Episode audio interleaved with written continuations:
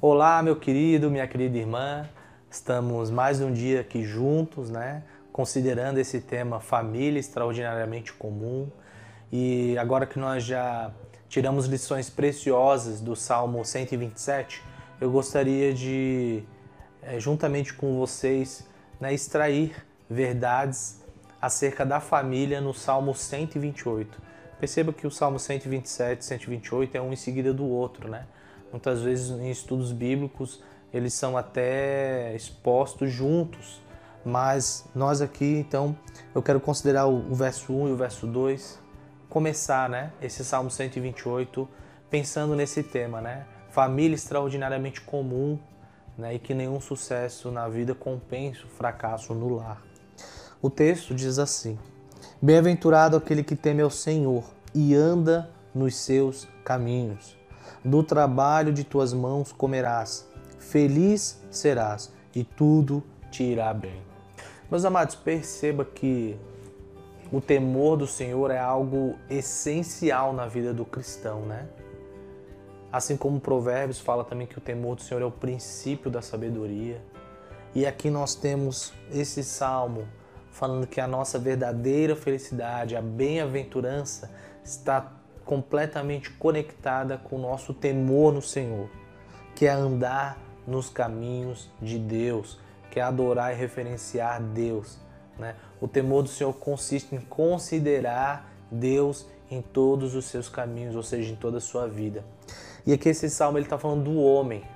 Nós sabemos que biblicamente o homem ele é o cabeça da família, ele é o responsável pelo sustento do lar, seu provedor não só de alimento, mas financeiramente, através também de proteção, segurança e defendendo o seu lar. E aqui esse salmo está nos lembrando que o fato do homem trabalhar bem, comer bem e ser feliz não está conectado diretamente com o seu esforço no trabalho, mas sim com seu temor do Senhor.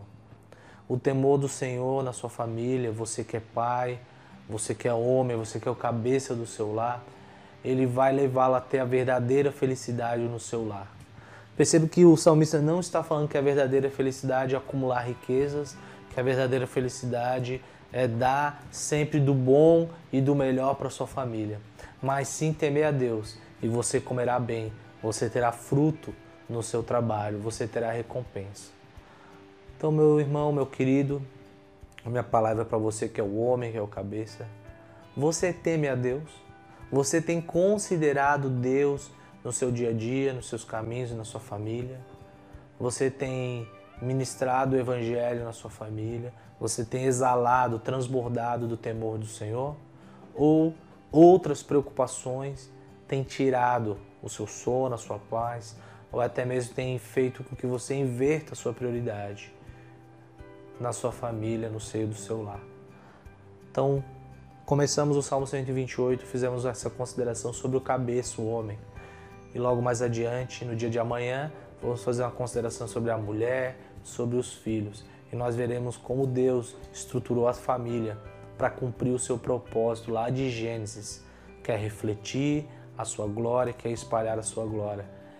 E quando nós cumprimos o propósito de Deus na nossa família, tudo irá bem, apesar de adversidades que venham, e nós seremos completamente bem-aventurados e felizes. Pense nisso e Deus te abençoe.